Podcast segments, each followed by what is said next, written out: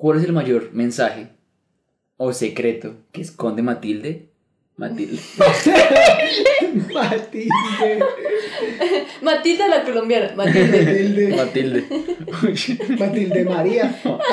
De las Matilde, Matilde Woolwood. Matilde. Matilde Muñoz. Wormwood, pues Wormwood es, es gusano de madera. Sí. Entonces Matilde la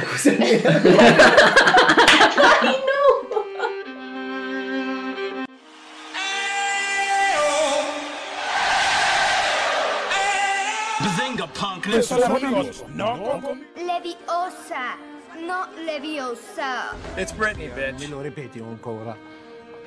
Gurlam. Perché sei Batman? Yo, yo, one, four, eight, three to the three to the Soy tu padre. Lo envié hacia el futuro. Esther Pícoles, no, no la Un gran conozco. poder conlleva una gran responsabilidad. Hola y bienvenidos de vuelta a Escuela Cinéfila. Mi nombre es Daniel Lozano, pero todos ustedes me conocen como el Capi.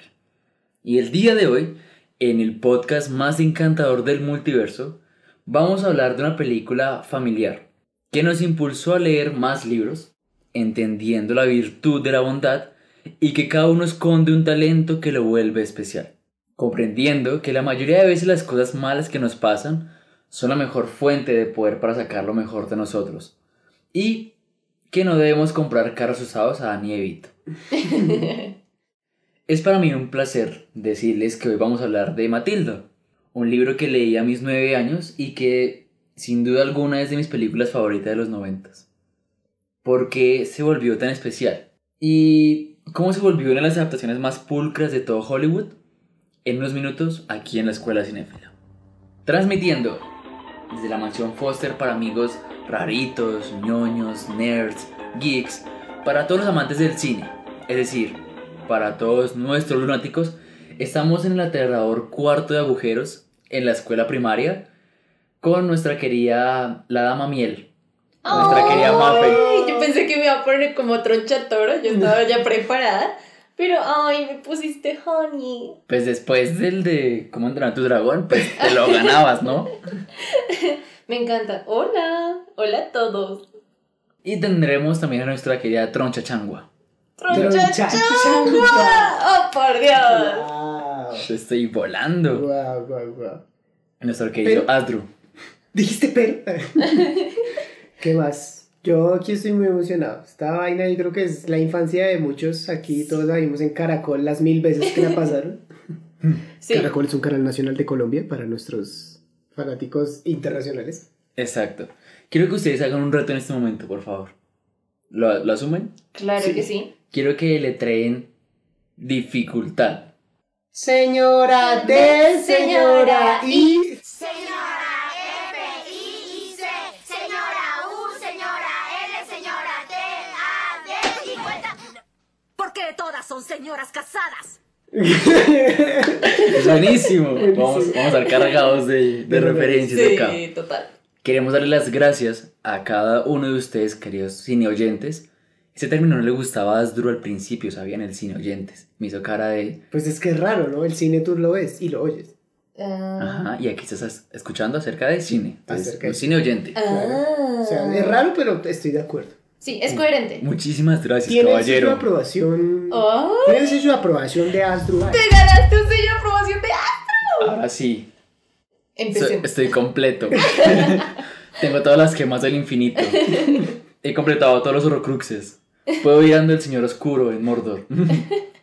Queremos darles gracias por llegar a, a este capítulo, nuestro capítulo número 15. Ya vamos una 15 quincena. primaveras. Ya esté claro, toca hacer la fiesta. Toca hacerle y que, y que suene. Es mi niña bonita. Porque pues ha sido muy interesante llegar hasta acá. Cada capítulo ha sido especial. Y este hace parte de la categoría de capítulos retrochimbas. Capítulos que vamos a viajar en el tiempo para poder hablar un poco más de esa película, lo que fue el impacto de la película. Y y ese capítulo, lo que les digo, es muy especial porque creo que hay mucho de fondo que vamos a poder analizar, discutir y hablar como siempre hacemos aquí en la Escuela Cinefila, dándole una perspectiva única. Recuerden, por favor, recuerden que estas son nuestras opiniones, la opinión de Mafe, de Asdru, del Capi, por lo cual si ustedes tienen su propia opinión de la película y es diferente a la de nosotros, pues no olviden comentárnosla en nuestras redes sociales que son las siguientes. Estamos en Instagram, donde subimos publicaciones diarias todos los días, estamos en Twitter, donde también subimos noticias de lo que pasa en algunas chismes, algunos chismes del mundo de la farándula y la diversión cinéfila. También tenemos nuestro canal de YouTube donde subimos videos semanales, videos muy interesantes como el de Tim Burton, que podrán ya estar disponibles en nuestra plataforma de YouTube y pues donde están en este momento en nuestro querido canal de Spotify. Así que eso es, si que nos quieren seguir, si quieren ser parte de nuestra comunidad a diario, no olviden que tenemos esas plataformas para que ustedes nos acompañen en cada paso que vamos. ¿Que vamos? Quedamos. Quedamos. Quedamos para que vamos. ¿Ah? ¿Vamos? ¿Damos? ¿Pero en qué ¿Cuál? quedamos? Pero ¿a dónde vamos? Y a continuación viene la ficha técnica slash medio resumen de nuestra querida voz de la razón, nuestra querida Mafe, en la cual nos va a resumir un poco acerca de Matilda para que ahora sí podamos abrir la caja de Pandora llena de spoilers para que ustedes puedan disfrutar de este capítulo igual que nosotros. Soy el mapa, soy el mapa. Película basada en la novela homónima de Robert Dahl de 1988 y dirigida por Danny DeVito. Esta película se estrenó el 2 de agosto de 1996. Actualmente es considerada como una de las películas más populares de la década de los 90. Fue producida por TriStar Pictures y Universal Pictures. Además, fue distribuida por Sony Pictures y Jersey Films. En el reparto tenemos a Mara Wilson haciendo de Matilda, a Danny DeVito haciendo de Harry Warwood y aparte haciendo la voz del narrador. Tenemos a Pam Ferris haciendo de Tronchatoro o Trunchbull. Y tenemos a Embeth Jean Davids, que va a ser nuestra maestra Jennifer Honey o Jennifer Nied. Estos son algunos de los personajes principales. En cuanto a la recaudación, tenemos que la película se hizo con un presupuesto de 36 millones y en recaudación no le fue realmente muy bien, tuvo pérdidas porque tuvo una recaudación de 33 millones 459 mil 416. Ouch. Efectivamente, a pesar de que es considerada una de las películas más exitosas, creo que es con el tiempo que logra este éxito. Como el vino.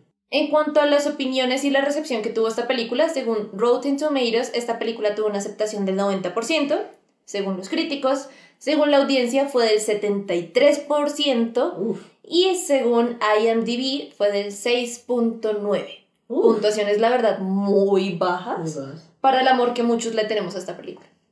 Tenemos canciones icónicas que son Send Me On My Way de Roasted Root. Tenemos también la canción del... Esta canción se llama Little Bitty Pretty One de Thurston Harris. Temazo. Y aparte, el resto de las canciones de música de fondo que va a acompañar las escenas a cargo de David Newman. Ahora bien, para entrar un poco en contexto de qué es la película, el resumen. Harry y Zinnia Wormwood son una pareja que tienen a un hijo llamado Michael. Harry se dedica a negocios turbios con autos, mientras que Zinnia se preocupa de su círculo social y su cuidado físico. La historia comienza con el nacimiento de Matilda, la hija menor de esta familia, una niña de inteligencia extraordinaria que crecería alrededor de una familia con prioridades diferentes a criarla. A través de los conocimientos que tenía, fue aprendiendo más sobre el mundo y leyendo todos los libros disponibles en la biblioteca que había buscado. Al cumplir su deseo de ir a un colegio y encontrar retos mayores, como será tener una directora para nada linda y agradable, se dará cuenta del don especial que tiene. Es momento de viajar en el tiempo. Así que vamos a darle 25 vueltas a nuestro giratiempo y viajaremos a 1996.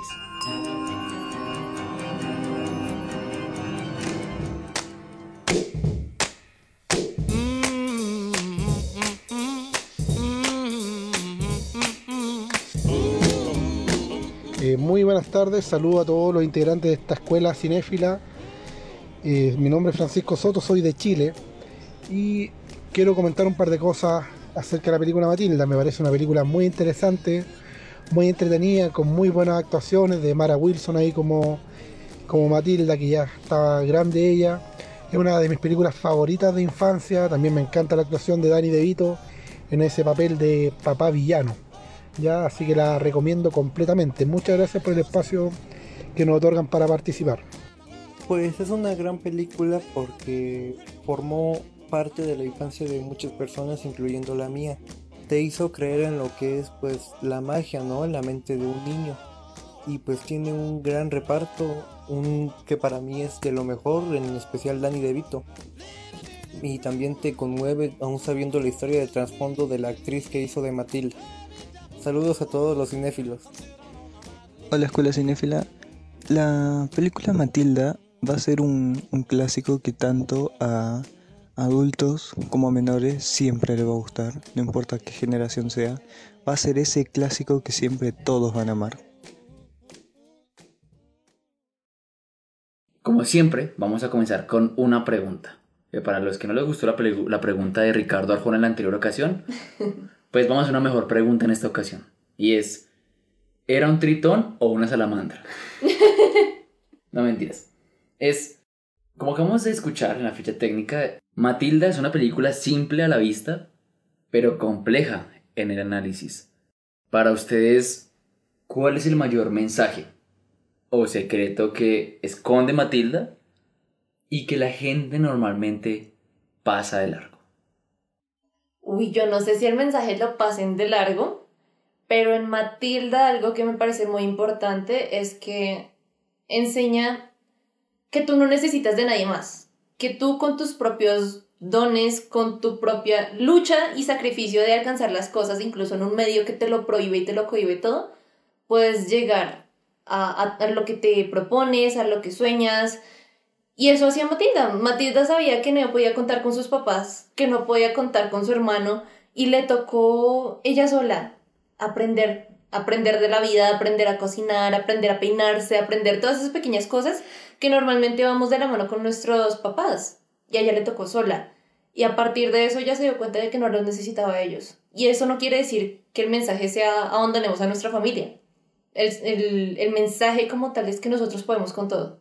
Sí, creo que incluso expande más además de eso y es como no conformarse, ¿no? Ir más allá siempre.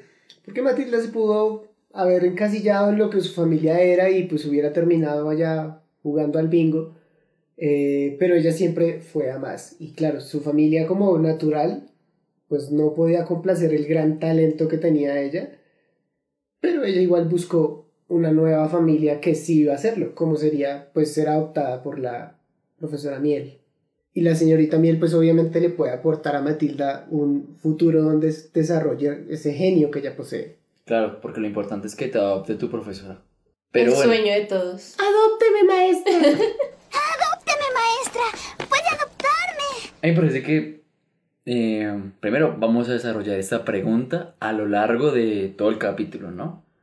Eh, pero lo segundo es, en lo personal creo que es una película con una alta crítica social, bastante buena, pero que es camuflada por la comedia fantástica que se nos presenta con Danny DeVito. Entonces, por eso siento que hay mucho que hablar de Matilda, pero está aquí, donde nos gusta discutir a profundidad, hasta, no ma- hasta más no poder, lo que es un tema y lo que nos trae ese tema. Pero como siempre, dado que también esta es un- una película basada en un libro, vamos a hablar un poquito del libro y vamos a hablar un poco del personaje de Robert Dahl. Porque ese es un personajazo para la historia y muy importante. No sé si ustedes lo conocían, pero yo se los voy a contar. Entonces va a ser aquí el gurú de los cómics. Bueno, el gurú de las Literatura. De los libros. de la literatura. El Matilda de este grupo. Oh. Ay, Entonces la troncha changua y Mafe la maestra mía. Adóptame, Mafe, adóptame. eso sería medio raro. Entonces, Robert Dahl, Robert Dahl es un británico novelista. Ah, no es británico, entonces Robert Dahl. Paul, Oh, Ma-. Ma- Matilda. Professor Honey. Jennifer Honey. Oh, troncha cholo. a Trunchbull. Oh, troncha cholo. es un británico novelista, cuentero y poeta que es considerado uno de los exponentes principales dentro de la fantasía infantil. ¿Qué fantasía infantil conocen ustedes? ¿Qué otros libros conocen?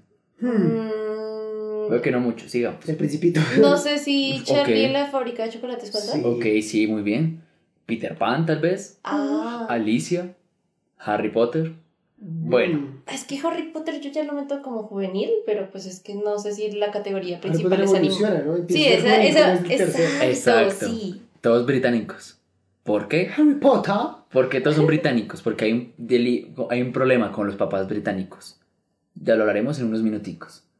Este señor vivió un sinfín de cosas durante su tiempo de servicio en la Fuerza Aérea, al cual casi que incluso muere dentro de un avión Uy. Ah. y Ouch. terminó peleando solo contra toda una flota de barcos enemigos o como los llaman bombarderos. ¡Qué Uy, impresión, qué Rambo. señor Robert!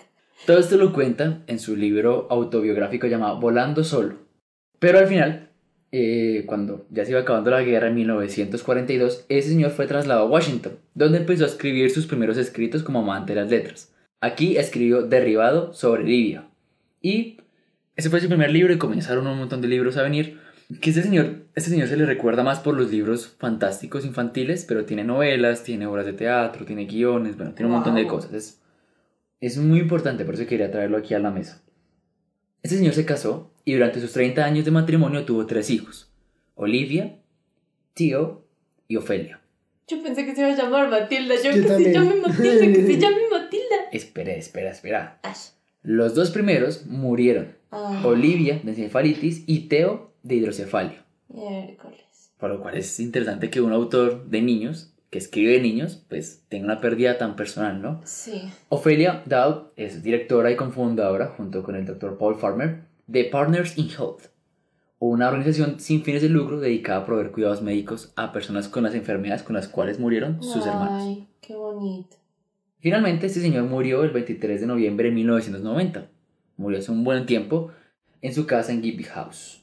Pero bueno, ah, algunos datos curiosos para que ustedes digan, uy, ¿qué más pasa con este señor? Es que muchos de los libros o esos escritos originales que tenía se pusieron en revistas estadounidenses.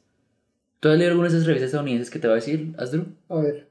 Ladies Home Journal, No, The Harpers, no, Playboy. no. ¿Playboy? Sí. Eso es como las revistas Ojo aquí en Colombia. La gente dice, ah, solamente son desnudos, pero hay artículos interesantes que se desnudan en el, Ay. en el interior de la revista. Hay muy El buenos autor se artículos. desnuda al escribir. Y The New Desnuda su Yorker. alma. Bueno. Cuando lo que tienes que desnudar no es el cuerpo, sino el alma. Ah, Oh. Y The New Yorker. Ah, bueno, Ah, New The Yorker New sí lo Yorker, The conozco. sí. New Yorker. Sí, no, no New York Times, sino The New The Yorker. New Yorker. Sí. Ujú. The New Yorker. Todos estos ganaron la aclamación mundial y hicieron que este autor fuera mucho más conocido, pero eh, Dahl lo que quería escribir cuentos y escribió aproximadamente más de 60 cuentos y eh, que han aparecido en múltiples colecciones, incluso en estas revistas que son consideradas para adultos, como acabo de decir que son dos de tres, pues hay cuentos de Robert Dahl todavía y crónicas que él contaba. Es muy interesante. ¿Por qué les voy a contar esto? Porque todo esto tiene influencia en lo que va a ser Matilda. El segundo punto que les voy a contar tiene que ver con Quentin Alexander Tarantino. ese hombre está en todo. Sí, de pies a cabeza. y tiene que ver con El Hombre del Sur, el cual fue filmado como un episodio de Alfred Hitchcock, de Alfred Hitchcock Presenta, y que fue adaptado en el segmento de Quentin Tarantino. Si lo recuerdan bien, cuando hablábamos de Quentin Tarantino, Tarantino comenzó con un programa de televisión que se llama Alfred Hitchcock Presenta, Sí. en el cual cogía algunos relatos de Hitchcock y los presentaba de una forma distinta, o cómo se realizaba ese tipo de... Un what if. Mm, sí. Entonces, aquí Tarantino trae esta, esta historia y la trae a la visión de Hitchcock. ¿Y por qué es importante esto? Porque eh, estas historias hicieron que Tarantino primero se volviera director más adelante. Incluso Dahl tuvo influencia con el cine, porque Dahl escribió el guion de una película basada en un libro de él que se llama Charlie y la fábrica de chocolates, Mm, pero no la del 2005 de Tim Burton, sino la de los 60. Sí. La clásica. Además de escribir este guion, también escribió otros dos guiones para otras películas, como las fueron las de James Bond, las cuales son Solo se vive dos veces, You Only Live Twice, y Chitty Chitty Bang Bang, que fueron adaptaciones del libro de Ian Fleming. Además, como les dije, adaptó la de Willy Wonka del 71. Ahora, vienen los dos puntos más importantes para entender Matilda. Porque como les dije, el señor hablaba de cine, le gustaba el cine, escribió guiones de cine, Pero vienen los puntos importantes de por qué Matilda se realiza en el 96 y no antes de que se muera Roald Dahl. Y viene con el primero que es la controversia del Literary Review. En el verano del 83, Roald Dahl escribió una crítica para The Literary Review, un libro ilustrado sobre la guerra del Líbano de 1982. En este, eh, digamos que Roald Dahl tuvo una posición política un poco impor- no, una posición política notoria frente al conflicto en el Líbano y con los israelíes.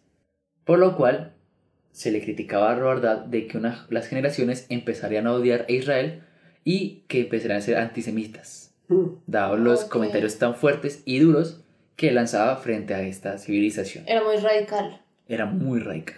Entonces, la gente decía, Roald Dahl es brillante, pero... Pero como que no es un sujeto muy agradable. No todo puede ser perfecto. Y finalmente, aquí viene el punto más importante y es Las Brujas. Las Brujas también es un libro de él. Hace poco tuvo una adaptación con Anna Hathaway, Mm. pero antes tuvo una versión. Y en esta versión, el final no era como el que había escrito Roald Dahl en el libro, y entonces él se lo dijo, se lo dijo al director, le dijo, no me cambies el final porque así no debe ser el final. Y fue tanto, tanta la polémica entre ellos que el director eh, al final dejó la versión que él había hecho. No la de Roald Dahl, sino la de la otra persona. Lo reto. Por lo cual, tras esta decepción tan importante, Roald Dahl prohibió terminantemente que sus obras fueran nuevamente llevadas al cine durante el resto de su vida. Uf. Ok, y un poquito lo que hace de Volver al Futuro, que hasta que él fallezca no quiere ninguna otra secuela Exacto. o algo más. Y esos son puntos importantes para entender por qué Matilda llega cuando llega. No me lo esperaba. No, yo tampoco. Lo curioso es que igual, pues llega cuando llega, pero creo que ninguno de nosotros nunca va a saber cómo fue el hecho de que Matilda llegara. O sea, lo que Sí, yo nosotros decía no lo perdimos. Yo la vi en Caracol que la pasaban una y otra vez y en otros canales infantiles y pues fue parte de mi infancia. Pero Parte como tal experimentarlo así como en, no sé, estreno, no podemos hablar de eso. No, no Y alcanzamos. creo que en parte nos sirvió a nosotros no verla como estreno. Gran parte. Ejemplo, Eso es un poco de la ficha técnica de por qué no le fue tan bien al comienzo, pero ahorita se está ganando el lujo de volverse algo, no de culto, pero sí algo entrañable, algo que uno siempre recuerda cuando piensa en su infancia. Pero Sí. pues creo que lo que les acabo de comentar aporta mucho a por qué no le fue bien en su momento. Y es, si a ti te dicen una obra inspirada en Stephen King, tú dices, wow, Sí. voy a verlo porque Stephen King es un escritor que a mí me gusta. Pero si en ese momento, tras todo lo que acaba de pasar y que les acabo de comentar, te dicen Robert Dahl, Eh, Sí, Mm. claro. Sí, esa es, esa es la cuestión, ese es el dilema de, de la persona detrás del ingenio. Sí, yo por eso defiendo el separar el arte del artista. eso parecía lo de Mini Espías 3, de él es el elegido, el elegido. El que puede separarte de artista. Sí. No, pues vean que por ejemplo con Justin Bieber. Justin Bieber es un imbécil, su patán. Pero canta bien. La música es chévere. La música es buena. Sí, Sí. siento que hacer esa división es compleja y no todos lo podemos lograr porque más allá de, del arte hay un rostro. Por eso pues siempre, por lo general es un humano el que lo hace y no cualquier otro organismo. Sí. Pues pasa con J.K. Rowling, ¿no? Después de escribir Harry Potter, escribió novelas un poco más adultas, No, serias, en de, de detectives, de investigación. Y incluso le tocó tener un seudónimo porque la gente iba a asociar J.K. Rowling con literatura juvenil a Mm, Harry Potter. Exacto. O incluso el mismo, la misma polémica que tuvo recientemente por sus comentarios frente a la comunidad LGBTIQ+. Sí. Claro, pasa lo mismo que con Israel y Robert Dahl, ¿no? Exacto. Exacto. Solo que ahora está en Twitter y eso lo ve todo el mundo y Twitter es el, el sótano del infierno Eso no se olvida. en el que están todas las discusiones que, que todo el mundo quiere tener y nadie está de acuerdo con nadie. Y entonces Claro. cualquier cosa que digas vas a ofender a 70 personas. Y, y la, y la gente sigue más a J.K. Rowling que a Robert Dahl. Uh, full. Demasiado. hay mucho más impacto social de, este, de ella que de él. Pero bueno, voy a hablarle de otras obras de Roald Dahl y ustedes me dirán si las han leído o si saben en qué película, si han visto la película. Ok. ¿Vale? ¿Vale? Comenzamos con The Gremlins en Sí, la 1943. Sí, la conozco también. Yo no la he visto, Yo tampoco. No, pero tampoco. la conozco sí. Uy, Jane- muy clásico esto. James y el melocotón gigante de Uy, 1961. esa sí. Sí. A mí me parecía muy creepy. Me daba mucho miedo esa película. Que mucha gente cree que es de Tim Burton y no lo es. Es el estilo. Sí, tiene... Sí y no. Mira que es el mismo director de una película que te encanta a ti. A Y es Coraline. Uf. Y el mismo director de uh, Una noche en pesadilla, ¿la tradujeron? El, Ah, El eh, extraño mundo de Jack. El extraño mundo de de es Jack. el mismo director. Claro. Se nota. No, y es Pero que no es uno, Tim siempre, Burton. uno siempre lo compara con Tim Burton porque es demasiado fuerte la influencia de Tim Burton en el género de ese tipo de animación tan oscura. Exacto. Viene otra que sí es de Tim Burton y es Charlie y la fábrica de chocolates de 1964. Tenemos la versión del 71 y la versión del 2005. A mí me encanta la del 2005. A mí también. Es buenísima La la, del introducción. 2005. Me encanta el Willy Wonka. la, como hacen el Sí. chocolate, uf, Eso que- provoca tanto, es tan delicioso. Sí, Uno sí, quiere una sí. barra de chocolate de esas. Me encanta que para consumir leche batida Hay que batir Hay que la batir la leche. sí. vaca. hay que batir la vaca. Hay que batir la vaca. Hay que batir la leche, ingenio. Tenemos el Super Zorro de 1970. O es. Sí, no. Fantastic Mr. Fox. ¡Ay, por Dios! Es que Del. La misma reacción no fue como el super zorro. ¿Qué haces Antonio total Banderas. super zorro? Yo solamente conozco Mr. Fox. No, uff. Impresionante, ¿no? Qué buena. Hace poco, un amigo llegó y me dice, un amigo que sabe que yo soy muy fan de, de Wes Anderson, y me dice, vea que es que hoy me dijeron que Fantastic Mr. Fox es igual que Breaking Bad. Y yo, ¿Qué? Claro que sí. Y yo quedé como claro, o sea, wow, y yo le dije como, pues explícame porque yo no puedo entenderlo, o sea, no tenía la película tan fresca, y pues claro, el, el protagonista sí, estereotipo de padre, el hijo que quiere satisfacer la idea de- al padre, pero el padre está con otra vida, o sea, muchos elementos que uno dice, ok, y de repente uno se lo atribuye a Wes Anderson, pero resulta que fue idea de Robert Downey. Sí y no. El cuento sí es muy distinto a la película que vemos al final. Mm, Ah. Deben leerlo. Es un, cuento, es, un, es un cuento más corto que los demás. Ok, Entonces, es- pero esta es la magia de Wes Anderson. sí, Es y el estilo de él, o ¿Algún sea, día llegará Wes Anderson acá a esta mesa? Por supuesto, tiene Por que supuesto llegar. que sí. O sea, los tres amamos a Wes Anderson. Tenemos Charlie y el gran ascensor de cristal de 1972. Pues conozco el ascensor de cristal, pero Sí, la historia no. Charlie son dos libros. Ah. Ah. Pero la película abarca a los dos. ¿Y a dónde No lo asciende? sé, no leí. Mm. ¿A dónde asciende? Pues el ascensor de cristal es como una nave, ¿no? Sí. Estamos aquí hablando de la ignorancia. Si alguien ha leído estos libros, discúlpenos, estamos hablando de lo que no conocemos, de las películas. Tenemos El Gran Gigante Bonachón, o de BFG, de 1982. Mm. Esa es de Disney, hace poquito, es de Mi Amigo Gigante. amigo Eso iba a decir. gigante, Ah, sí. ok. Tenemos Las Brujas, o The Witches, en 1983, que tenemos dos versiones. Y finalmente, en 1988 llega Matilda. Y ahora sí, abarquemos un poco acerca de por qué llegamos hasta acá. Ya dijimos cómo se creó el concepto de Matilda, Sí. tarara, pero yo creo que nace todo con un concepto y es los niños no son niños.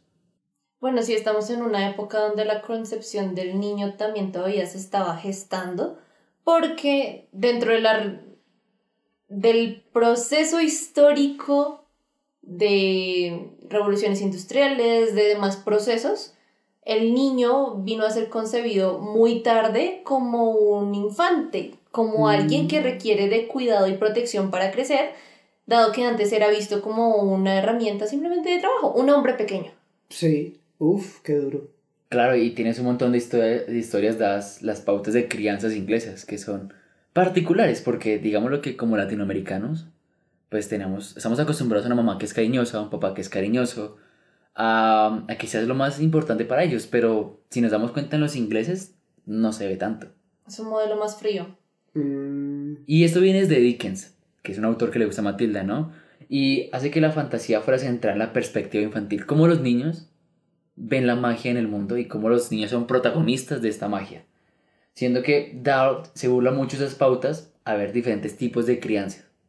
Y eso lo podemos encontrar no solamente en la teoría psicológica, sino en diferentes libros, como les digo, Peter Pan, los papás de Wendy, son Sí. muy extraños, o sea, son muy secos con ella. Muy ausentes. Alicia en el País de las Maravillas también. Tenemos Harry Potter. Pero ahí sí Los los, papás no existen. los papás están fríos, pero porque están muertos. Ay,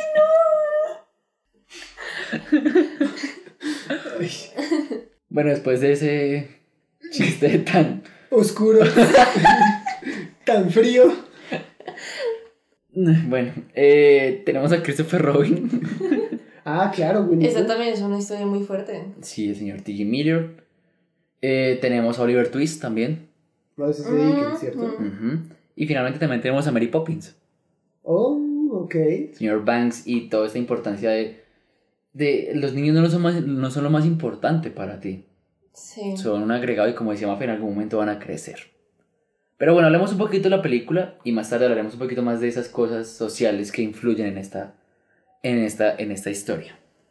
Bueno, un poquito también terminando lo de la historia de Robert Dahl y Dad, Robert Dahl. Algo, un detalle bonito es que el recuadro del papá de la maestra Miel, Ah, sí, sí, sí. Marcus. Marcus, es Robert Dahl. Ah, ok. Y eso es bonito porque siguen dándonos, como siempre creo que los directores y las películas que tienen una inspiración detrás tratan de hacer esos pequeños detalles Guiños. de este es mi regalo para ti. Ok. Ve, pero qué curiosa inclusión, ¿no? Porque además es un, es un personaje ausente en el momento de la historia. y es un personaje- Harry. Es un personaje ausente en el momento en que está sucediendo la historia y el autor está ausente cuando se hace la película. Menos mal, ¿no? ¿Se imaginan Matilda, pues con lo complicado que se ve este señor para muchas cosas? Hmm. Tal vez no hubiera sido lo que fue en este momento y es, Matilda es una niña que tiene poderes, es, es, es la virtud de ser inteligente. Y eso es muy extraño ver en algunas historias y es, normalmente asociamos que el más inteligente es aquella persona que o tiene un podcast y las otras personas son recluidas, como decíamos, como apartadas de la sociedad por ser inteligentes. Matilda es una niña genio, es brillante, pero aún así no le cuesta, por ejemplo, tener amigas. Las Mm, amigas le sí. hacen parte de su círculo, que sería lo que podamos ver en historias como las hemos hablado, en Megamente, donde el ser inteligente lo que hace es que la gente te tenga miedo. Matilda sería como un tipo de Lucy que sí funcionó, o sea, alguien que sí alca- alcanzó el 100% de su potencial. Sí, me gusta esa comparación, aunque pues Matilda está muy humanizada, ¿no? Dentro, Claro. de, dentro de lo que tiene poderes, por alguna extraña razón, pues los aprende a controlar bastante rápido, en el sentido de que no los malgasta, no los utiliza como para cosas malas, Sí. ¿no? Hay un dato del libro que yo leí el libro en el colegio, que lo mandaron a leer, me imagino que tú Sí. también. Sí, es- estudiamos en el mismo colegio. En el, así, da- dato ahí curioso. A mí no me lo mandaron a leer porque no estudié con ellos. Era de niños el colegio. Y el mío Ay. era de niñas. Eso me recuerda a Monster House, no sé si lo recuerdan. Cuando la niña llega al grupo, y Ah, el chico le miente para poder hacerse ver como más interesante. y sí, es, que... Trata de ingresar a tu colegio. Ah, ah, es un colegio de niñas. Ah, por eso fue que no entré.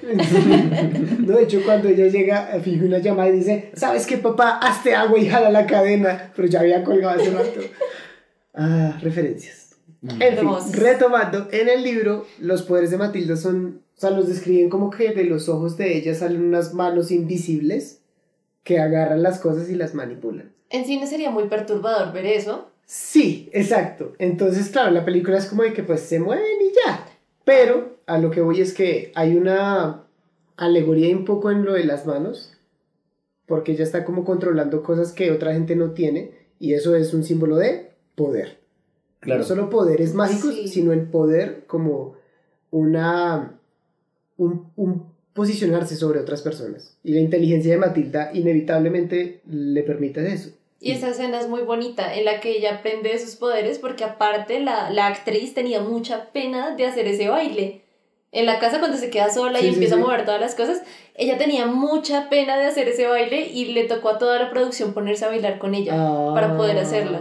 Y ya, y ya que Asdru habla del libro, pues creo que viene un momento cuando hablamos de adaptaciones y es qué cambia entre el libro y la película. Bienvenidos Eso. a su sección favorita dados por su servidor, El Capi. Comenzamos con la primera diferencia que cambia todo. Y es, en el libro, la historia de Matilda está ambientada en Inglaterra. Sucede en Inglaterra, no Sí. sucede en Estados Unidos. Sí. Pues creo que eso, Eso primero... te explica mucho. Claro, porque aquí los papás son como, vale, eh, son personas, mm, Negligentes. sí, diríamos como descuidadas con su hijo, pero si lo hablamos desde el punto inglés, pues tendría mucho más sentido como lo decíamos ahorita, ¿no? Pero aquí es una, es una, como una caricatura de una persona que no está pendiente a, a sus hijos. Y que comienza desde el principio, ¿no? Y es, lo dejan, la dejan allá sola en, la, en el carro apenas nace. La olvidan. La otra cosa es que, por ejemplo, la familia Matilda está concebida un- en modo diferente. En la película, el padre Matilda, Harry, es un hombrecito bajo y gordo, mientras la madre Ciña es alta y delgada. En el libro es lo contrario. El hombre es El el papá es alto. el flaco y ajá. la mamá es la... sí, sí. La gor- Pero lo más importante es que Michael, el hermano mayor de Matilda, en la película la desprecia, mientras que en el libro no. No, es como Es muy normal. Es casual. normal. Sí, en cambio en la película... ¡Cara de rata! ¡Cara de rata! Cara de rata. Toma un malvavisco. Toma otro malvavisco. Cara de rata. Cara de rata. Yo sería hijo único, dice así. Eh, se, se nota más porque no, no tiene apoyo en ningún lado. No. No. se nos muestran abuelos, tíos, primos, no. Solamente son ellos. Sola, solita, con su soledad. En el libro, el señor Wormwood considera a Matilda demasiado tonta como para entender su trabajo y nunca la lleva a su taller. Ah, Ay, ese Solamente- elemento sí. Solo, limita- solo se limita a contarle lo que hace con Lo sus hace, trucos. sí. Ujú. y hace las cuentas. Exacto. Que El primer auto lo vendí por 700 mil. Muy buena esa escena. Que eso sí, eso sí está en el libro, Sí. lo de la sumatoria, porque él siente que hace trampa. Ujú. En el- la película, ah, durante la visita de los señores Wormwood, la señorita Honey afirma haber hecho la universidad. Le dice, si usted va, un va al médico, al hospital, Necesita doctor. un doctor. que haya estudiado, ¿no? En el libro, en cambio, se revela que la maestra no tuvo esa posibilidad. Mm, O sea, solamente hizo el colegio. No, o sea, eh, hace un grado de preparatoria para maestros. O sea, ella es licenciada nomás. Ah, ok, ok. Lo cual creo que cambia un poco acerca de eso, ¿no? Del, del conocimiento Pues y tiene de- más sentido. También la, la división Porque igual entre. ella también es una víctima de padres ausentes. Ujú. Bueno, en este caso, tutor ausente, porque pues Tronchatoro vendría siendo como su figura paternal, porque su papá, pues, pues ajá, hizo, hizo el Pues Robert ajá. En el libro, la escuela a donde va Matilda es el, es el instituto Ayuda. con signo de admiración. Ajá. En la película, el nombre ha sido cambiado a Shonshel Hall. ¿Y cómo se traduce eso? Significa aplastarlos a todos. sí. Bueno, Pachurralos. pachúrralos. Pachurralos. En, en Latinoamérica es pachúrralos, ¿cierto? Sí. Sí. Mire, en la película, la señorita Honey sigue siendo pobre y se puede permitir una cabaña pequeña pero acogedora. ¿Sí? En cambio, en el libro, pues tiene una casa normal que otras personas. O sea, al revés. No, en la película ella la hace ver como un adorable agujero, Mm, donde ella sí. crece, que puede conseguir una persona que le pueda fiar y demás, pero en, la, en el libro no, en el libro vive en una casa tranquila, no como la que tiene Agatha, Ok. eh, pero sí es una casa tranquila. Una casa humilde, pero pues tampoco con la magia de, de es un espacio aquí chiquitico. Porque no sé qué, hasta qué punto uno quiere asociar Matilda con la maestra Miel, ¿no?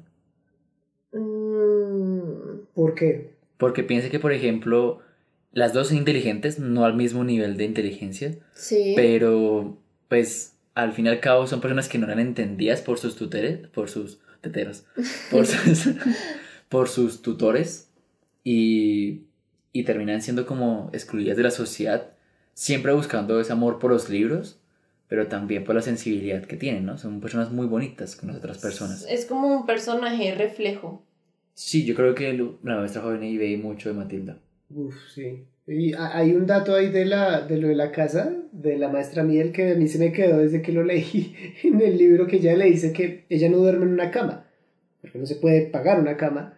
Y dice, no, es que dormir en el piso es más saludable para la espalda. Y yo como, Ajá. ¿es en serio? ¿Y Pero lo no sé si era como, como una forma de la maestra Miel de tratar de no Suavizar. hacer sentir mal Yo a sí. por el hecho de que no podía dormir en una cama. No es conformista, Qué es, fuerte. es una niña, ¿no? No tienen que enterarse de toda la realidad.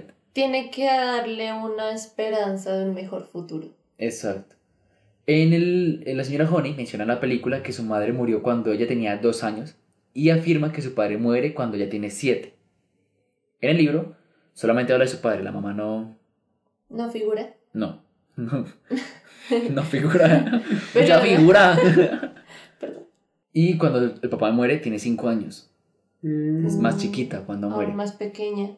por lo tanto recuerdos más tergiversados. Sí. La aventura de la señora Honey y Matilda en el interior de la casa familiar cuando se entran a la aventura y casi son descubiertas por la señora Trunchbull está presente solo en la película, ya que en la historia original nunca ocurrió. Ah. Ay, pero esa escena sí me Esa gusta, escena esa escena es muy chévere. Me buena. gusta cuando se esconde debajo de la mesa.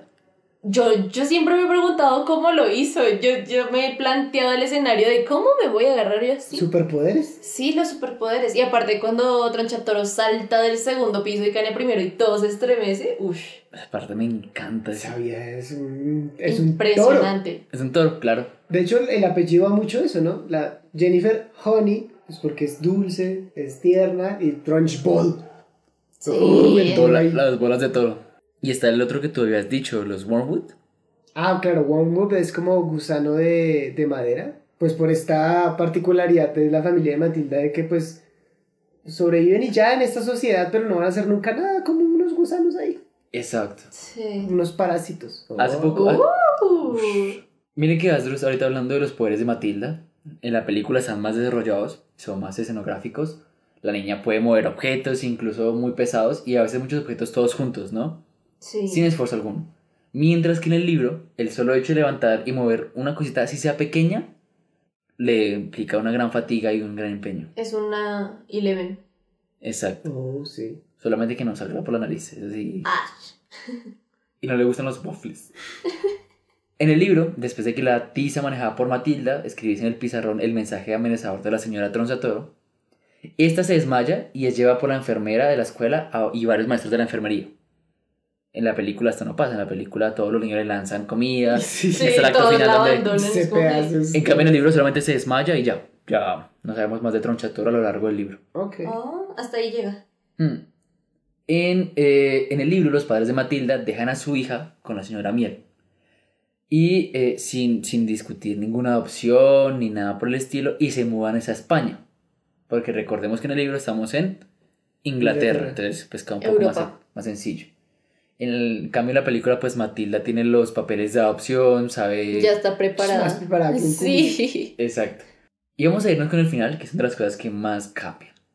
Y es, en el libro, el final de la historia, la señora Miel no se transforma en la directora, como pasa en la película, sino que la nombran, nombran director al señor Tilby, que es alguien recurrente en el libro, y ella queda como una subdirectora de la escuela. Aquí, en cambio, la película, pues ella queda con la casa, que con la escuela, que con el mutante, Sí. queda con todo, Bueno, con el mutante, con el X-Men. con el X-Men. Aquí también es importante, pues, según el mismo contexto histórico, que la mujer quedara directora no tendría mucho sentido en esa época según el libro. Finalmente, y ya para acabar, porque como todo tiene su final, es el momento de mi recomendación de su servidor. no mentiras. En el libro, Matilda, los, a los les- se, se- se van, ya no están más. ¿Por qué? Porque eh, la señora Miel especula que Matilda había desarrollado esos poderes telequinéticos porque es demasiado inteligente y como necesitaba una válvula de escape, pues tiene esos poderes. En cambio, en el, en el libro, eh, ya, ya se van. No hay más poderes. En la película, ella sigue teniendo poderes. A pesar de que avance y que ya esté contenta y no tenga ningún problema. Sí, está esta escena de que coge el libro Sí. y, y- y ella le lee su cuento de dormir. Complicado eso a futuro, ¿no? ¿Cómo sería Matilda? Yo creo Claro. que es algo muy a lo Peter Pan de creces y hasta ahí llegó la magia. Puede que sí, Mm. puede que no. Y ya para finalizar esta parte de la historia, el libro acaba cuando justo los papás se van a España y en la película sí se nos muestra los momentos felices de Matilda y la maestra Sí. Miel. Eso no te gustó. No, Adivino, odia ¿qué te los finales sencillos y felices. Me gusta el drama. No, no, no nos hemos dado cuenta. No, nunca. Bueno, llega la hora de hablar de la película entonces Ahora ya sí. a detalle. Entonces, vamos a hablar de por qué la Bender es el mejor personaje. no mentiras. Vamos por personajes. Creo yo que esta película, más que la historia como tal, es los personajes lo que la hacen como bastante fuerte. Los papás. A mí me encanta el concepto de los papás de Matilda porque son lo más básico del consumismo. Y creo que en ese contexto hubiera quedado mejor, o sea, queda mejor el hecho de que sean estadounidenses. Porque Estados Sí. Unidos es top 1. O sea, la, la adaptación no falla en el cambio de país, tal vez en el modelo parental sí para entender un poquito, pero lo que tú dices aplica mucho. Una sociedad enfocada en, en necesito adquirir más capital y todo al costo que sea, no me importa, pues esto sí lo representa muy bien en la película de Matilda. Entonces, no es algo que vaya a hacer que la película se dañe el hecho de que cambien de, de país. Sí, exacto, exacto. Eh, Tronchatoro es un villano genial, o sea, para una película infantil creo que a todos nos aterra. Y eso era algo muy bonito de, de la, de la actriz Pam Ferris, es que en su personaje de Tronchatoro, algo así muy al estilo de Pennywise, fuera del rodaje seguía con su personaje para seguir haciendo, bueno, para seguir atemorizando a los niños. Mm, O sea, son cosas que uno tal vez pasa de largo, pero que sí afectan mucho para lo que era la perspectiva de un niño grabando que necesitaba sí o sí tener ese estímulo presente, porque si actuabas fuera de rodaje como alguien bonito y luego les intentabas mostrar el personaje, pues no hubiese coincidido mucho. Oh, actriz de método. Exacto. Qué interesante. Y bueno, ahora la señorita Miel, que es, es muy interesante el hecho de que la película nos presente primero a Tronchatoro para decir como, mira, este colegio apesta. O sea, no, no, tú, tú no quieres estudiar aquí. Y luego es como, bueno, a lo mejor sí, porque tiene a la maestra Miel. ¿En qué colegio quieres estudiar? ¿Qué? ¿En qué colegio quieres estudiar tú? ¿Qué colegio de película sería bueno para estudiar? El de escuela de rock. Y eso por el Uh, maestro. Sí, solamente sería siquiera, él. Ni siquiera porque se suponía que los demás eran como muy frustrados por las clases que ¿Qué vienen. colegio? Los Yo modelos de colegio creo que no. Claro. Donde no tienes que hacer exámenes finales porque siempre pasa algo más Exacto. grande. Ah, como en una universidad pública. Yo ya estudio en Howard. y bueno, creo que Y ya. pues la... Ya sí, ¿no? Sí, ya. ¿Y Matilda? Y Matilda que pues creo que tiene una presentación de personaje muy buena, o sea, toda la secuencia inicial de la Ay, película. cuando va creciendo, es muy bonito. Exacto, esa escena de que ella va con su carrito lleno de libros y ¡pum! está más grande, es como, wow. ¿No te gustaría tener una secuencia inicial, Mafe?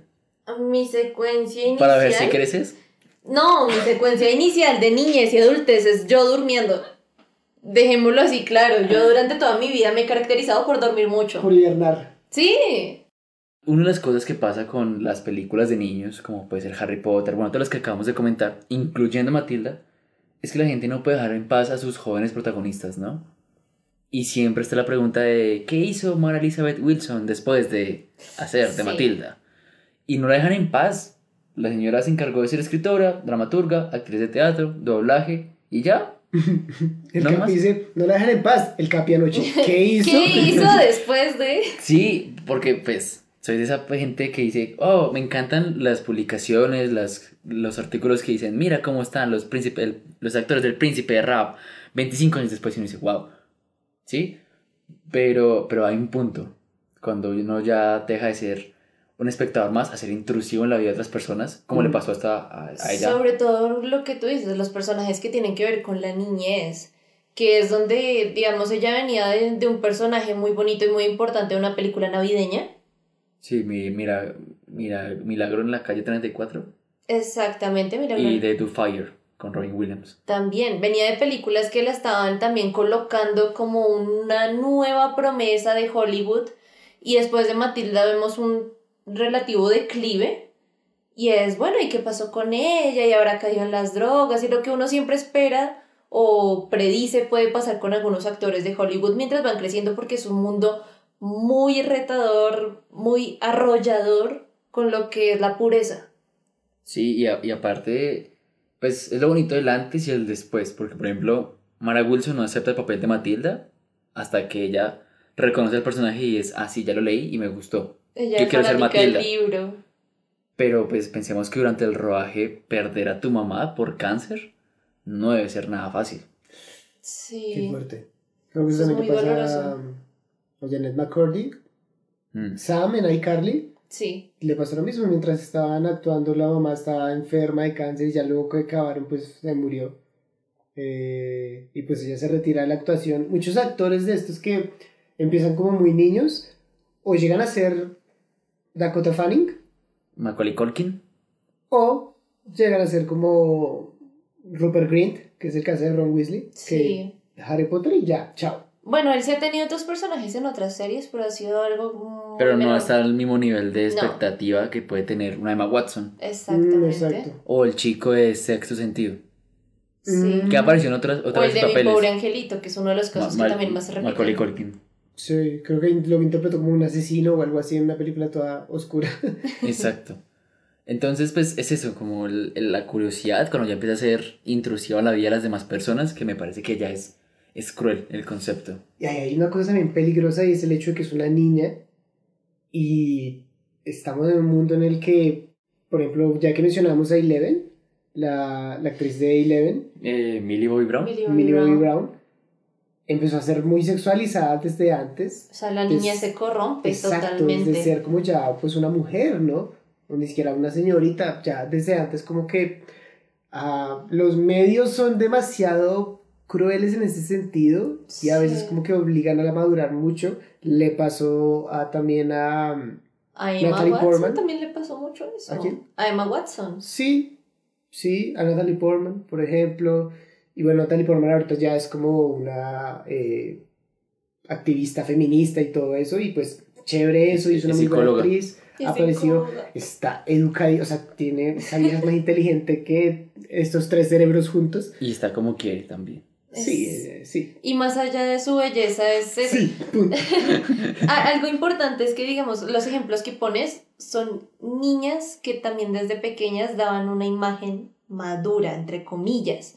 Ahí Leven tú la ves en la primera temporada y listo, tú dices, sí, es una niña. Pero ya en la segunda temporada tú la ves y es, ella ya parece adolescente. Ujú. Y la gente y la humanidad corrompida y que busca corromper a los niños se aprovecha de eso. Mara Wilson, digamos, tiene esta oportunidad y es que su físico, entre comillas, seguía siendo de una niña. Sí, y el personaje igual es muy niño. Exactamente. Su- Aún así, Y representa algo distinto, representa gentileza, sabiduría, sí. una cierta clase. Por Eso no quiere decir que no hubiesen intentado corromperla, probablemente sí pudo haber pasado, probablemente mucha gente que cuyas intenciones no son las buenas. Sí, claro, sí, es como un efecto, es un síndrome de espíritu inverso. Sí, A mí algo me parece muy importante, eh, otro punto importante de la película es el miedo, ¿no?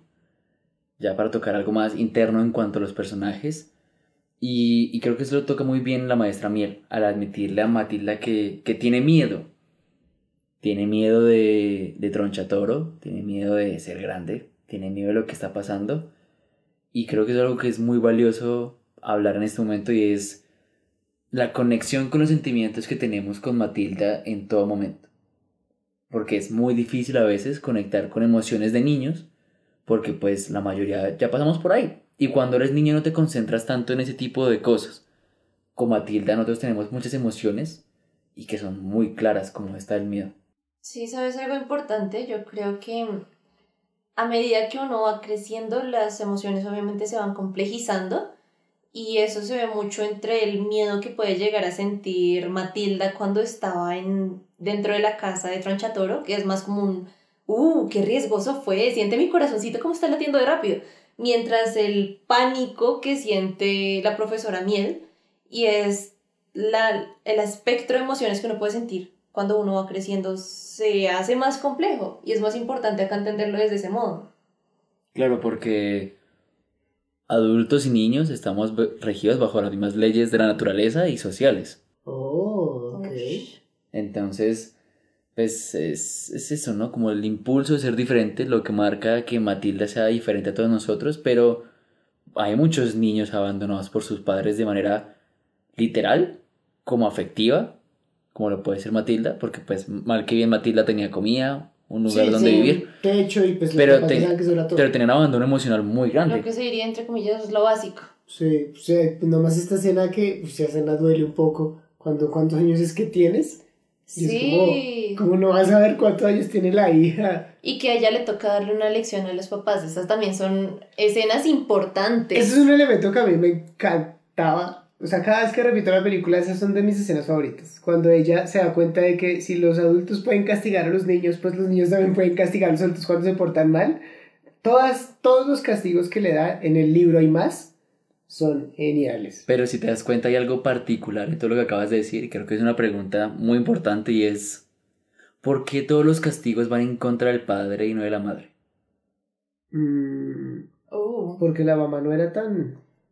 O sea, sí era ausente, pero no, al menos no la atacaba. El papá sí era directamente de eres una tonta. Evocador, eh, era Tú, evocador estás, tú estás bien, malestar. tú estoy- yo estoy bien, tú estás mal, Ajá, yo soy grande, tú pequeña. Escucha, niñita, genio. Yo soy grande, tú pequeña. Estoy bien, tú mal. Soy listo, tú tonta. Y eso no vas a poder cambiarlo. Y bueno, también cuando se da Una cuenta de los negocios turbios, ¿no? Sí, una Claro. cosa es como ignorar y otra cosa es atacar. La mamá la ignoraba, era como, "Ah, sí, tú, tú eres tu niña, vete por allá. Exacto, y al final él la envía a la escuela, no porque cumpla el deseo que tiene su hija, sino porque tanto creo que muchos padres pensarán, y está muy mal, es que la escuela los va a educar en cosas que los papás en- dentro de la casa no los van a educar. La escuela va a hacer lo que la familia no pudo.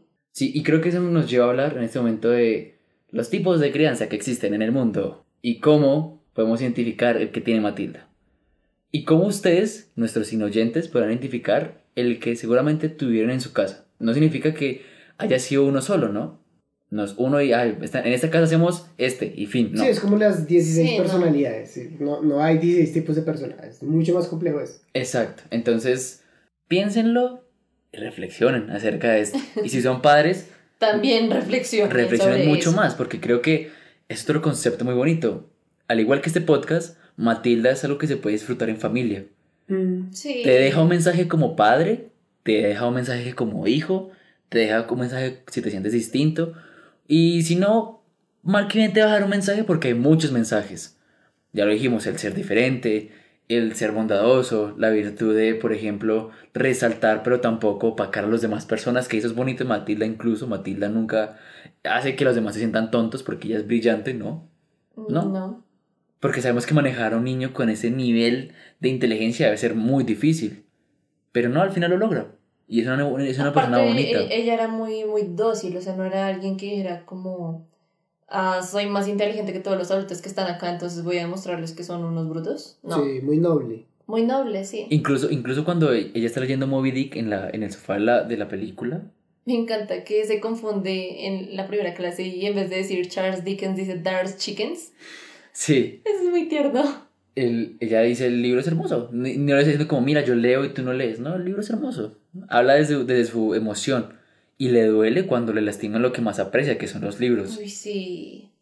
Creo que, creo que yo, yo sí creo que este libro inspiró a mucha gente a leer, igual que la película. Pero bueno, vámonos con los tipos de crianza. El primero que vamos a hablar es el- la crianza permisiva. Y en este las normas y límites se encuentran ausentes. Los padres y madres consienten todos los caprichos de sus hijos e hijas, satisfaciendo sus necesidades al momento.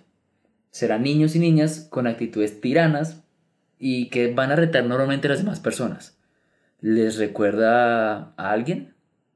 ¿Algún Dudley tal vez? Sí, efectivamente creo que es el mejor ejemplo de ese tipo de familia.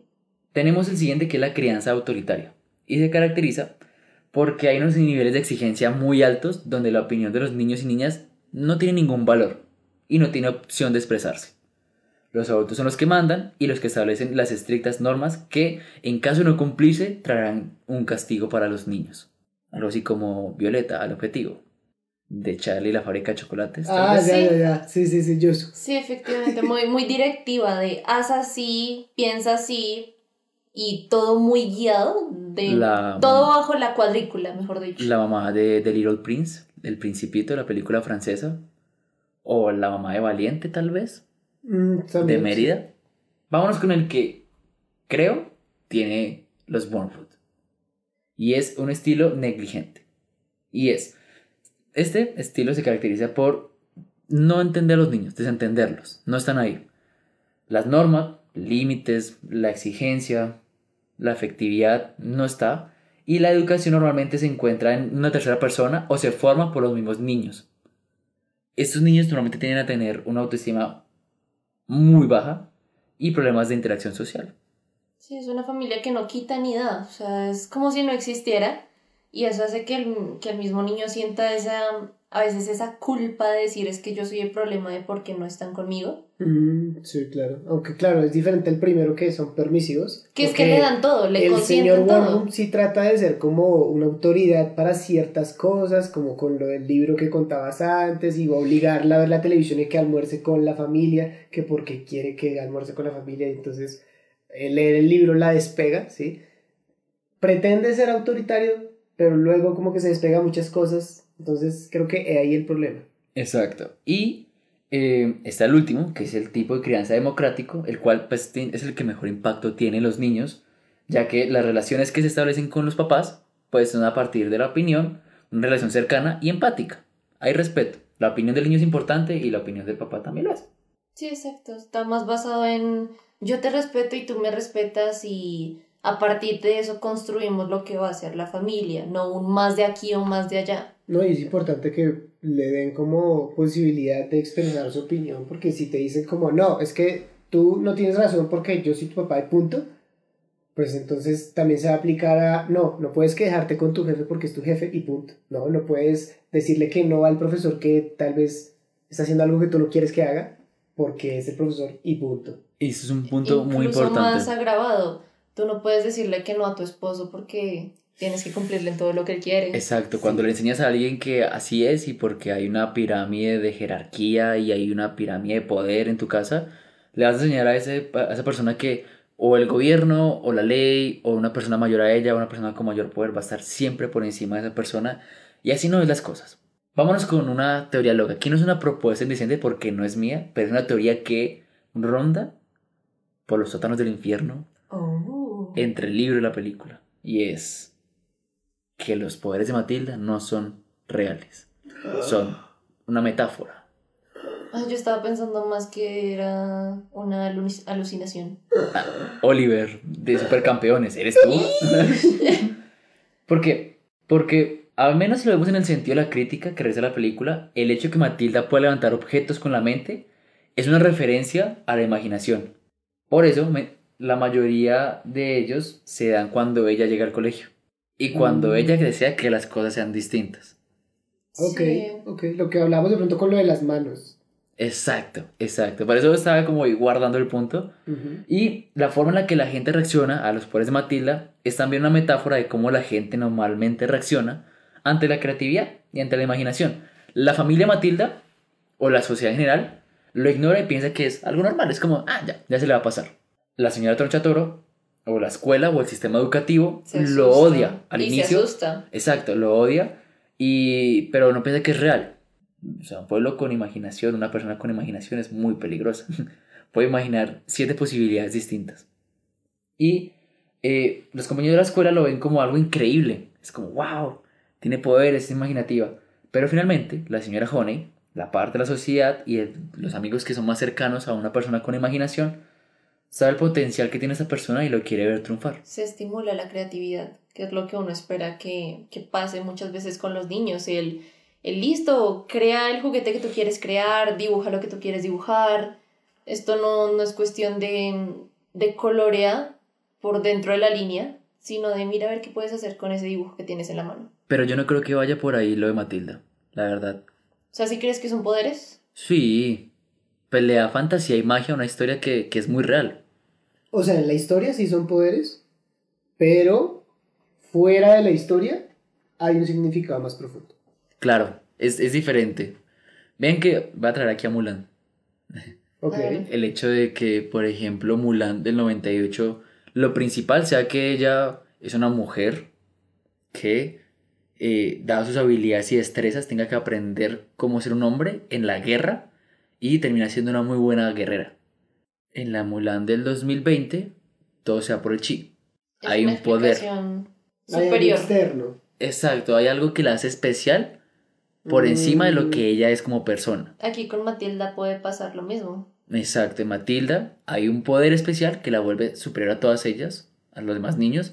O bajo esta perspectiva, pues es una niña normal que se vuelve valiosa por lo que es como niña. Claro. Aunque un gran poder.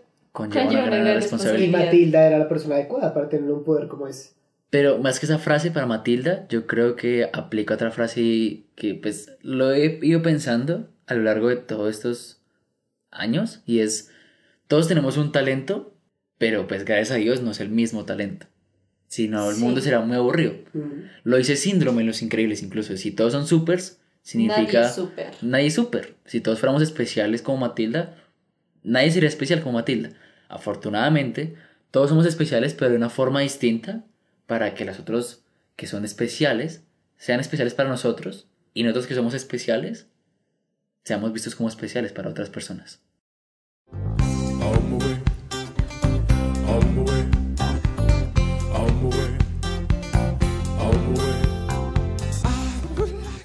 Llega el final. Y llegan a... Y al igual que mm, la escena dulce que nos satisface al Capi de Matilda viviendo feliz con su nueva mamá, llega el final y llega la recomendación de mi parte. Y la recomendación del día de hoy es un tema del que si, si hubieran otras situaciones yo no podría parar de hablar de esto. Porque es una serie que es mi serie favorita de toda la historia. Y sí, aquí obviamente meto mi subjetividad y mi opinión personal, pero dentro de, dentro de que a mí personalmente me toca fibras personales que hace que me gusten más, tengo que reconocer que hay un montón de factores técnicos que la elevan y la hacen incluso superior a Breaking Bad. Y yo sé que este comentario hace que mucha gente se escandalice, pero pues hay que admitir que hay cosas que se pueden hacer mejor sin dejar de ser perfecto y Breaking Bad es perfecta. Y esta serie es Mr. Robot. Mr. Robot es Por una fin, serie ¿no? que Por fin. Mr. Robot es una serie de cuatro temporadas, estrenada en 2015, dirigida por Sam Smith. Esta serie es complicado describirla porque la premisa es muy sencilla, pero lo que sucede a fondo es lo importante. Es la historia de un hacker que quiere cambiar al mundo. Y punto. Esa es la premisa. Y sin embargo, el primer episodio, la construcción de personaje de este protagonista, que es Elliot, protagonizado por el magnífico Rami Malek, es magistral. O sea, deben usarlo en clases de cine porque es una secuencia de cinco minutos en la que tú entiendes acerca de qué quiere este personaje, quién es a profundidad y cómo esas dos cosas van a guiar su conducta durante toda la serie. La fotografía es inteligente y está muy relacionada con la intención de la historia. El guion es magnífico, las cuatro temporadas todas son muy buenas, todas son muy completas, no hay ninguna que falle en ningún aspecto. Los finales de la temporada siempre te dejan con ganas de más, excepto el final de la cuarta, porque supo terminar muy bien, eso sí. Y todo eso para mí la es una serie perfecta. ¿Terminó feliz? Ay. Sí y no, Ok. es agridulce. Ok, Uh. vale, vale, me gusta, me gusta. Y es que, pues siendo la serie, mi serie favorita de toda la historia, tenía que estar aquí porque obviamente tiene el sello de aprobación Astro. Tiene el corazón de Asdor también. Y en mi corazón también. Miren que me faltó un dato curioso que me pareció lindo, ya para ir acabando, y es que la muñeca de la maestra miel se llama Lizzie, ¿no? Sí. Que en honor a Lizzie Hall. Lizzie Doll. Las, Ah, la Doll. niña. Oh. la ex esposa. Ah, la ex esposa. La esposa ah, perdón. Ah, yo aquí pensando Pensé que en lo de los niños. No, no, no. En el próximo capítulo de Escuela Cinéfila. En el siguiente capítulo de Escuela Cinéfila podremos hablar de algunas películas como The Killing of a Sacred Deer, Ex Machina, Room, Spring Breakers, Enemy, Under the Skin, Loke, The Witch, The Lobster, Sweet Early Man, Moonlight, A Ghost Story, Good Time, Lady Bird, Hereditary, Midsommar, Midnight Blackout, y Minari. Y llega el momento de definir esto. Y es eh, una obra de arte dentro de los parámetros de la escuela cinéfila. Es aquella película que eh, trasciende en un punto histórico, salió en un año, pero desde entonces es increíblemente poderosa dentro de la cultura pop, dentro de la cultura cinéfila. No tiene tantos errores, es, en pocas palabras, perfecta. Querida Mafi, después de que leíste una obra de arte a Cómo entrenar tu dragón, coméntanos si Matilda es una obra de arte. Ay, estoy en problemas, no sé qué hacer. ¿Quieres que lo dejemos a Astro primero? Eh, no, porque siento que eso me va a sesgar, entonces prefiero dar mi, mi punto de vista primero. Basado en mi estilo de crianza democrático, debo decir, no mentiras, am, que esta película, si bien ha ganado el peso que merece por los años, no es una película que mí me conmueva tanto, aunque sí remueve mi infancia y me la hace recordar. Para mí no es una obra de arte. Es muy buena, pero no es una obra de arte. Ok, vale, vale. ¿Y mm, cuánto le pones? Ah, yo le pongo un 4.5. Siendo 5 la máxima nota. Siendo 5 la máxima nota. Ok. Vale. Los fans de Volver al Futuro dijeron, otra vez. Está pasando de nuevo. Lo siento. Es un déjà vu. Lo siento, pero no lo siento. Asdru, tú, la voz de la razón. Ay, ahora- no, entonces como no le di obra de arte, ahora sí. Yo creo que uno tiene que ser consciente La de mayoría de cuando- veces. de cuando la nostalgia es un elemento fundamental en qué tanto le gusta a uno algo. Y la nostalgia puede permear muchas cosas o puede complementar el hecho de que algo sea una obra de arte. En el caso del Rey León, por ejemplo, el Rey León es una obra de arte y además tiene el factor nostalgia que nos hace amarla profundamente. Creo que Matilda tiene el factor nostalgia porque nos toca a todos muy profundo, podemos citar muchas escenas y podemos referenciarla en nuestras vidas, pero no es una obra de arte. Debo decir que no es una obra de arte. Creo que no, no hizo nada realmente innovador o que cambiara el cine de esta época o de este género o incluso el cine para niños. Creo que sí es una película de, como les decía al principio, de sábado 10 de la mañana, película familiar del canal nacional de tu país. Sin Vale. embargo, es muy buena. Hace muchas cosas muy bien. De hecho, pues ah, creo que comparándola con el libro es cuando uno encuentra realmente fallos. Pero por sí sola creo que es bastante estable y también le voy a colocar un 4.5. Eso, Asdru. Muy bien, muy bien. Bueno, eh, Para ti, Capi, es una Nunca le obra. preguntamos, ¿no? no, Capi, es una obra de arte. yo puedo solo. Yo perreo sola. Eh, creo que han dado un punto muy importante y es, a veces cuesta mucho eh, pensar una película como una obra de arte cuando la melancolía está de por medio. Cuando hay tantos años compartiendo con una película, creo que no hablamos casi nada de aspectos técnicos. Y eso puede hablar mucho de que consideramos que es una película bien hecha, cinematográficamente es bien hecha, es dirigida por Danny DeVito, narrada por Danny DeVito, y es una película muy interesante, pero por lo que viene detrás. La película solamente es, la punta del iceberg. Lo que acabamos de discutir aquí fue todo el resto del iceberg. Incluso faltó un poco más de tiempo. Pero nada, tampoco para mí es una obra de arte. No te miento que si escucho esta canción.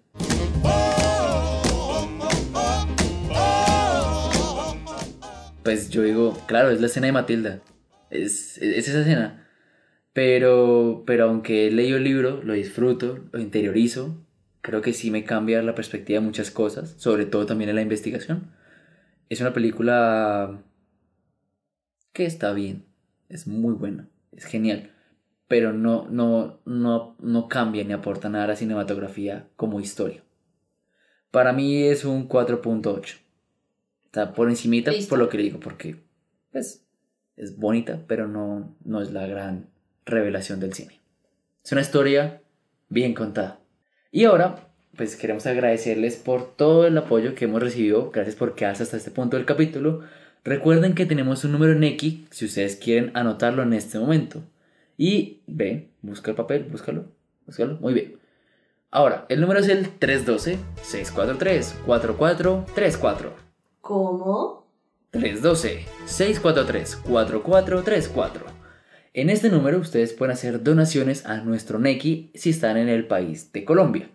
Y eh, haciendo esas donaciones ustedes van a recibir contenido especial como puede ser un podcast, eh, como puede ser por ejemplo una reunión con nosotros tres, como puede ser una cena romántica con Nasdru si eres una changuliver. Eh, también puedes recibir la, o puedes elegir qué tema vamos a poder hablar en el capítulo número 20, que es un capítulo especial, o eh, si quieres decir el tema de nuestras siguientes publicaciones en nuestro querido Instagram o Twitter. Y eso sería todo por las donaciones. Si ustedes hacen parte o no están en Colombia, ustedes nos pueden preguntar y nosotros les informamos cómo nos pueden colaborar. Muchísimas gracias, Maf.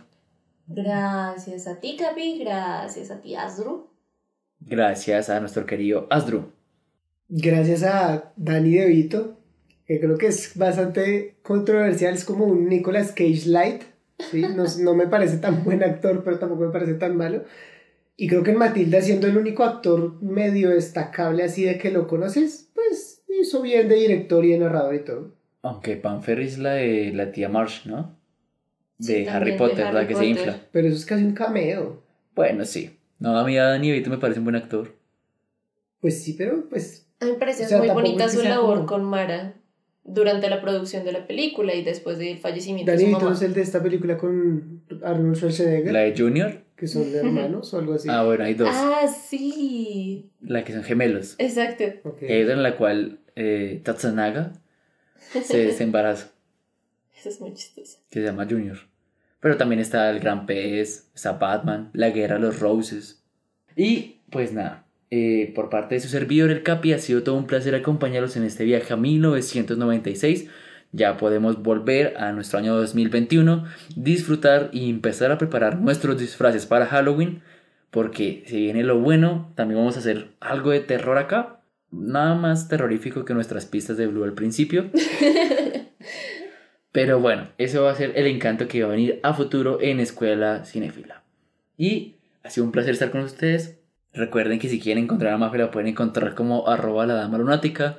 A Astro lo pueden encontrar como arroba Mr. Changua. A mí me pueden encontrar como arroba el capitán lunático. Y colorín colorado, este capipachúrralos ha terminado. Bye bye. Gracias a todos por venir. Mil besos, mil besos, mil besos, mil besitos, besos, mil besos. Qué lindos. ¿Ya se fueron? ¿Ya, ¿Ya por fin se fueron todos? ¿Ya no hay nadie?